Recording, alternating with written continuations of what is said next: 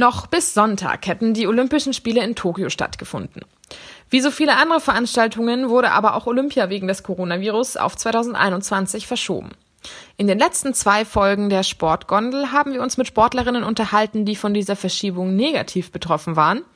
In der heutigen Episode haben wir Kletterin Alma Bestvater zu Gast. Sie ist zweifache deutsche Meisterin und eine der erfolgreichsten Boulderinnen in Deutschland. Für sie kam die Olympia-Verschiebung eigentlich ganz gelegen. Kurz vor dem wichtigen Qualifikationsturnier in Moskau hat sie sich nämlich verletzt.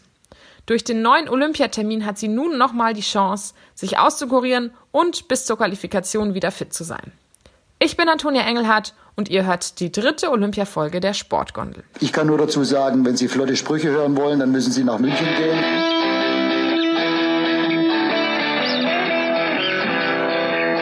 Die Sportgondel.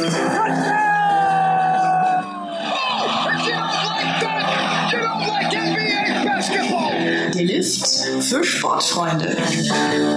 Sport, der da oben wie die zehnte Sau, muss ich so sagen.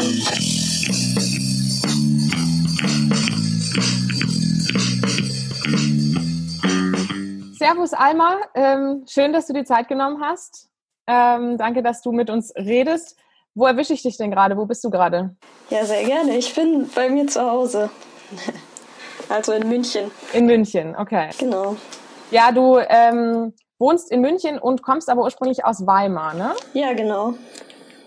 Und ähm, bist zum Training nach München gezogen, wie ich gelesen habe. Ja, 2018 habe ich mich dazu entschieden, einfach nach München zu ziehen, weil hier ein Bundestrainer vor Ort ist, mit dem man dann regelmäßig trainieren kann und auch eine starke Trainingsgruppe einfach hier in München trainiert. Du bist von der Olympia-Verschiebung betroffen. Ähm, Olympia 2020 in Tokio wäre ja jetzt aktuell. Ähm, das wurde verschoben wegen des Coronavirus. Ähm, wie hast du die Nachricht bekommen? Wie hast du, in welcher Situation warst du da?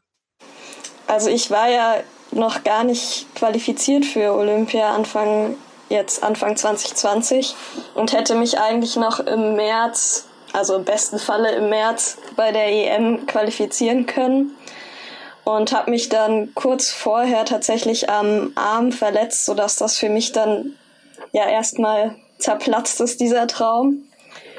Und ähm, ja, dann, dann wurde zuerst halt die EM abgesagt und dann die Olympischen Spiele.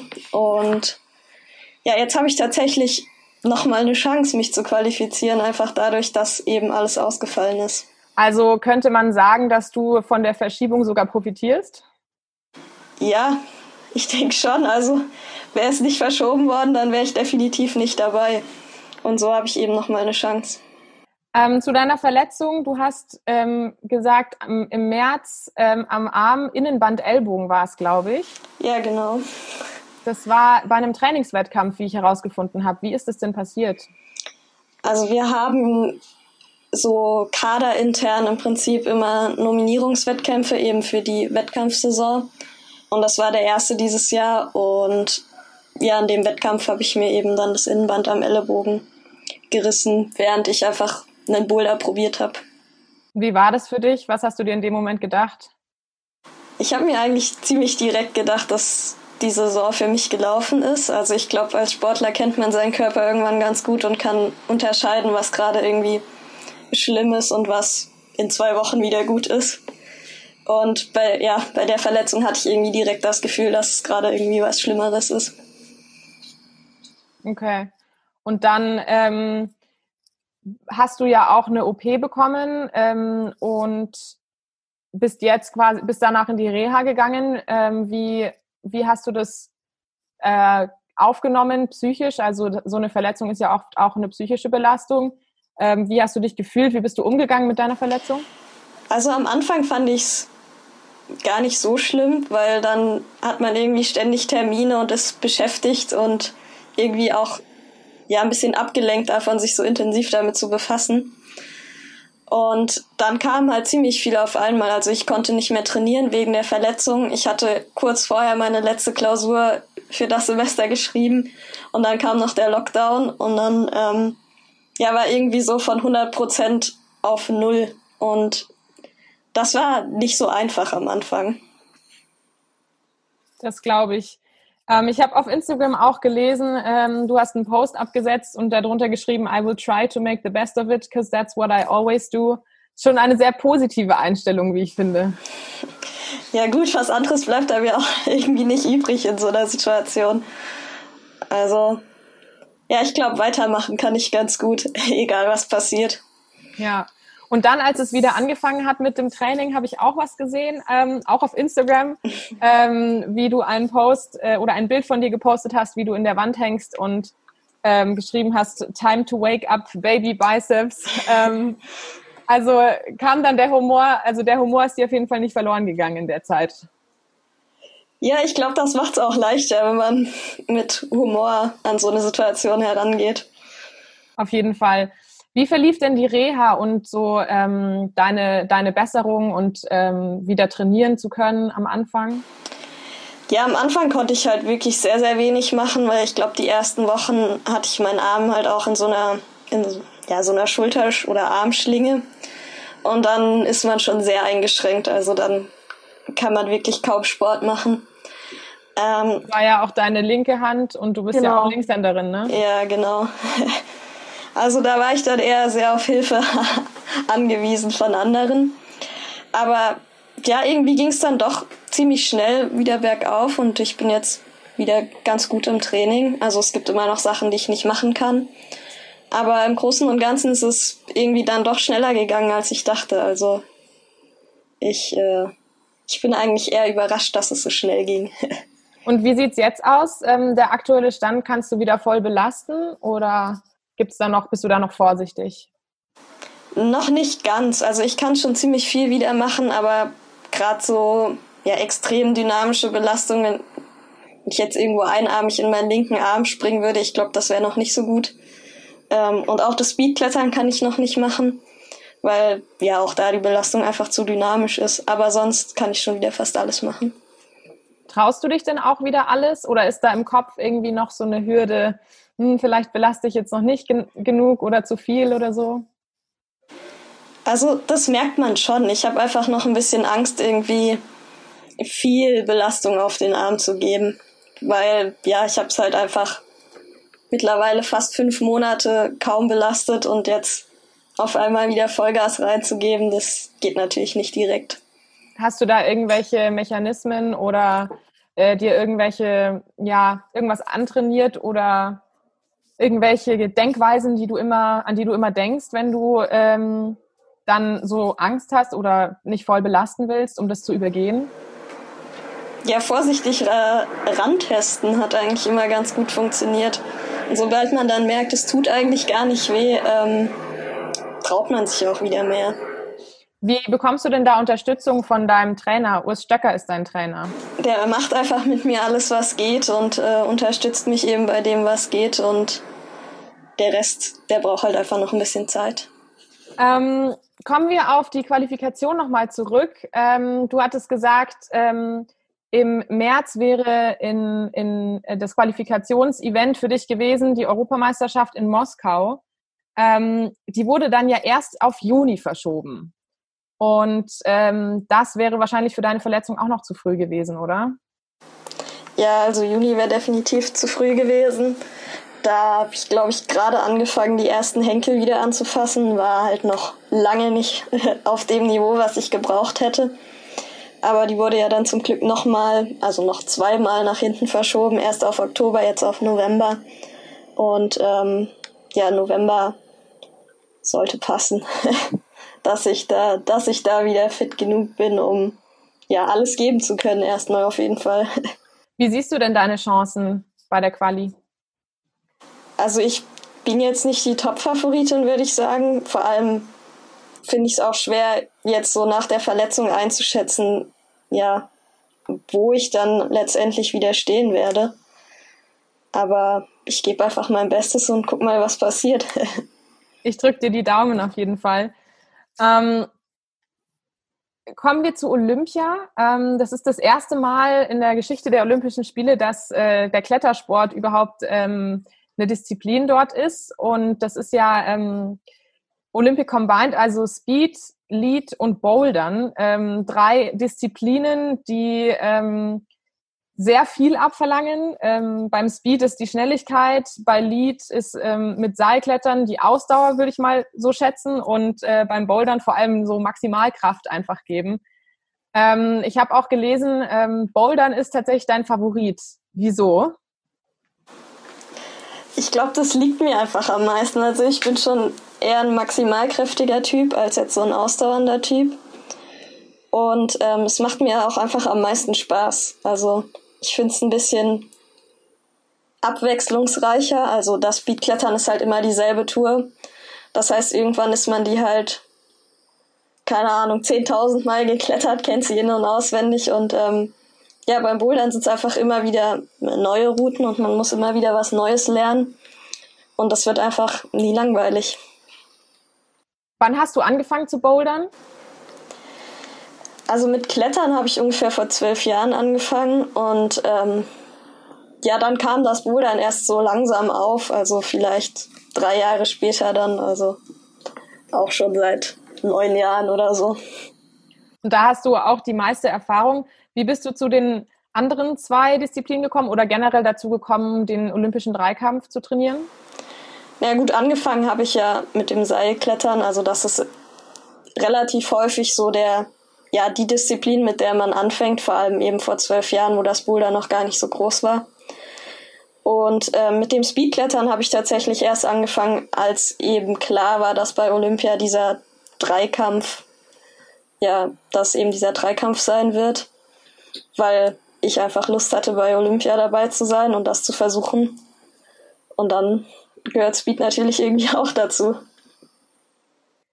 Und im Speed ähm, hast du tatsächlich auch äh, den deutschen Rekord ähm, gebrochen mit 8,6 Sekunden. Ja. also ähm, hast du da dann doch gut äh, nachgelegt, beziehungsweise gut für trainiert, ähm, auch wenn das nicht deine Anfangsdisziplin oder deine Lieblingsdisziplin war. Gab dir das nochmal so einen Push irgendwie? Ja, das, also, dass ich da jetzt den deutschen Rekord gebrochen hat, hat auch ein bisschen was damit zu tun, dass das Speedklettern insgesamt in Deutschland nicht so groß ist. Also das ist auch erst so in den letzten Jahren jetzt eben aufgekommen, auch durch Olympia. Und ähm, deswegen ja war der alte deutsche Rekord auch ja jetzt gar nicht gar nicht mal so schnell, vor allem im internationalen Vergleich und auch die 8,6 Sekunden sind jetzt im internationalen Vergleich noch nicht so schnell. Also der Weltrekord liegt bei 6,9, glaube ich, bei den Frauen. Also ist schon noch mal deutlich schneller.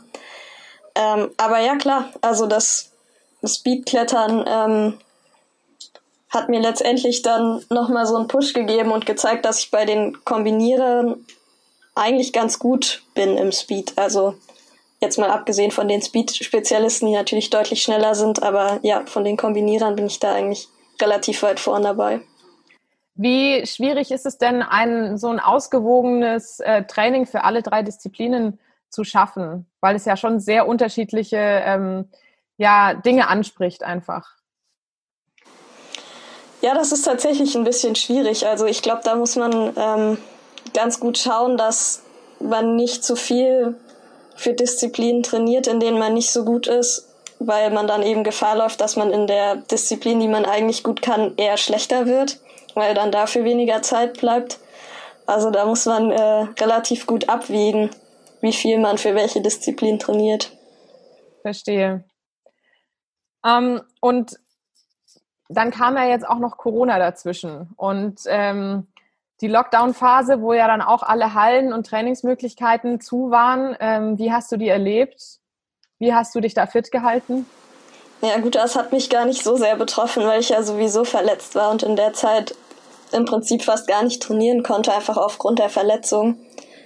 Von daher ähm, hatte ich in der Hinsicht auch relativ, ja, so Glück im Unglück, würde ich sagen. Also die Hallen haben genau wieder aufgemacht, wo ich dann auch wieder anfangen durfte zu trainieren. Perfektes Timing. Ich habe gesehen, du hast auch viel Yoga gemacht. Ähm, war wahrscheinlich auch gut für deinen Arm, oder? Ja, genau. Wir hatten dann in der Lockdown-Zeit auch einfach so Trainings per, per Videocall im Prinzip und haben dann da irgendwie ja, uns zusammen ein bisschen fit gehalten vor dem Bildschirm. Und ähm, wie hast du nebenbei, also abgesehen vom Training, den Lockdown so erlebt, ähm, wo alles zu war und ähm, auch Sportereignisse nicht mehr stattgefunden haben? Es war auf jeden Fall ganz anders als normal. Also ich meine, genau in der Zeit wäre bei uns eigentlich die Wettkampfsaison so richtig losgegangen. Wir wären irgendwie in der ganzen Welt unterwegs gewesen eigentlich und ähm, dann sitzt man auf einmal zu Hause. Das ist schon ja einfach sehr ungewohnt. Standest du in Kontakt mit den anderen Athleten und Athletinnen und mit dem Tra äh, Trainer, also auch privat? Habt ihr euch da ein bisschen auch äh, ausgetauscht? Ja, wir hatten eigentlich ziemlich regelmäßig auch so Team-Meetings irgendwie und haben eben dann zusammen irgendwas trainiert vom Bildschirm, was man halt so zu Hause machen kann. Ja. Jetzt ist es ja so, dass ähm, es sehr gut möglich ist, dass es eine weitere Verschiebung von Olympia gibt, äh, weil es ja noch nicht ganz sicher ist und auch mit einer eventuellen zweiten Welle und man weiß ja nie, was genau passiert mit diesem Virus. Wie gehst du damit um, dass immer noch so eine Unklarheit herrscht und die Möglichkeit immer noch besteht? Ja gut, ich werde jetzt erstmal sehen, dass ich äh, so fit werde, wie ich es halt schaffe und dann hoffe ich schon, dass noch ein paar Wettkämpfe kommen dieses Jahr, weil ja, dafür trainieren wir ja irgendwie auch. Und einfach nur so ins Blaue rein trainieren für Wettkämpfe, die vielleicht stattfinden, aber vielleicht auch nicht, ist ähm, für die Motivation ein bisschen schwerer, finde ich. Aber ich glaube, wir Kletterer haben so ein bisschen den Vorteil, weil wir haben immer noch die Felsen, wir können auch raus in die Natur und uns da Herausforderungen suchen. Wie motivierst du dich denn zu trainieren? Gerade nach der Verletzung und auch im Lockdown und so? Ich finde es eigentlich gar nicht so schwer, mich jetzt nach der Verletzung zu motivieren, weil ich einfach unbedingt wieder dahin will, wo ich vor der Verletzung war. Und ähm, da habe ich ja auch dann täglich den Vergleich quasi, wie viel noch fehlt. Und von daher finde ich das gerade gar nicht so schwer, mich zu motivieren. Ich bin einfach froh, dass ich wieder trainieren kann. ja, das ist schon mal gut. Du studierst nebenbei ja auch ähm, Sportwissenschaft ähm, und da war ja auch ähm, Online-Semester jetzt. Wie, wie hast du das erlebt? Wie war das für dich? Ich finde das eigentlich ganz praktisch, so ein Online-Semester, weil das lässt sich dann irgendwie viel, viel besser auf das Training abstimmen. Also es ist halt, ich bin halt viel flexibler, wann ich mir die Inhalte anschaue oder wann ich lerne, als wenn ich jetzt irgendwie zu bestimmten Terminen in der Uni sein muss. Und ja, von mir aus könnt ihr mir das gerne so beibehalten. ja, ist auf jeden Fall praktisch. Ähm, wenn du die Qualifikation schaffst, was, äh, wie siehst du Olympia? Was bedeutet das für dich? Olympia ist, glaube ich, einfach so für alle Sportler das größte Sportevent, was es gibt und auch einfach einzigartig, weil es eben nicht nur, ja, wie jetzt bei einer Weltmeisterschaft eben die eigene Sportart ist, sondern es sind halt alle Sportarten irgendwie vertreten und so viele Sportler auf einem Fleck, das erlebt man, glaube ich, sonst nirgendwo. Und ja, ich glaube, das zeichnet Olympia so ein bisschen aus. Und in Bezug auf den Klettersport jetzt das erste Mal bei Olympia? Ja, das ist äh, ziemlich cool, weil ich glaube, also ich habe Olympia schon immer so verfolgt, auch als Kind.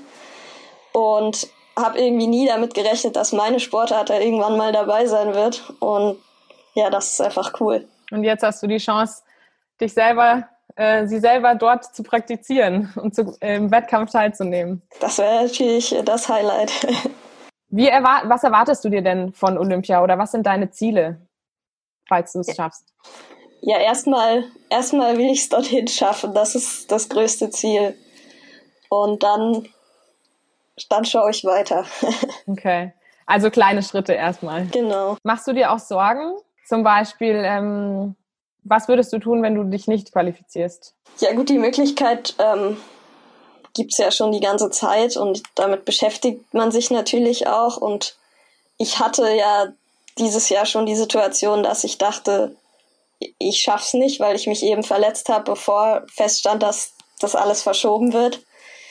Und ähm, ja, das Leben geht trotzdem weiter. Willst du es dann nochmal versuchen bei der nächsten Olympiade? Das habe ich mir noch gar nicht so genau überlegt, weil ähm, es ist ja trotzdem noch ein Zweikampf. Also wahrscheinlich wird sich der Modus nochmal ändern bis in, ja, in vier Jahren. Ähm, und es wird wahrscheinlich trotzdem noch ein Zweikampf sein, also das Bouldern und das Lead und dann das Speed extra. Und ähm, ich könnte mir auch vorstellen, dass ich mich dann wieder auf das Bouldern fokussiere und ähm, die Boulder-Weltcups angehe und die andere Hälfte des Jahres fürs Felsklettern nutze. Das Felsklettern ist ein gutes Stichwort. Ähm, das ist ja auch etwas, was du sehr gerne machst, wie ich herausgefunden habe. Aber was ein bisschen zu kurz kommt jetzt, wenn du so viele Wettkämpfe immer hast. Ähm, wie, wie, wie, wie formuliere ich das jetzt? Ähm, ja, wie, wie viel Zeit hast du denn da überhaupt noch dafür? Ja, in der Wettkampfsaison kommt der Fels wirklich sehr zu kurz, weil ja einfach die Belastung am Fels nochmal eine ganz andere ist als im Wettkampf und ich mich, wenn ich am Fels bin, nicht so gut vorbereiten kann auf die Wettkämpfe einfach. Und wenn ich dann sage, ja, ich will aber zu diesem Wettkampf fit sein, dann ähm, kommt für mich halt nicht in Frage, an Fels zu fahren und ja, dann muss ich das halt irgendwie in der Saisonpause unterkriegen. Und wenn man dann aber Weltcups in allen Disziplinen klettert, dann ist diese Saisonpause ziemlich kurz. Verstehe. Ich wünsche dir auf jeden Fall äh, ganz viel Erfolg für die Qualifikation. Ähm, ganz viel Erfolg, dass äh, dein Arm wieder wird wie vorher und du wieder topfit wirst. Und ich danke dir herzlich, dass du Zeit hattest für dieses Interview. Ja, sehr gerne. Die Sportgondel. Hinblick, egal, immer ein Hinblick auf was? Was soll das? Was wollen wir hinblicken? Auch ein Hinblick auf dieses Interview.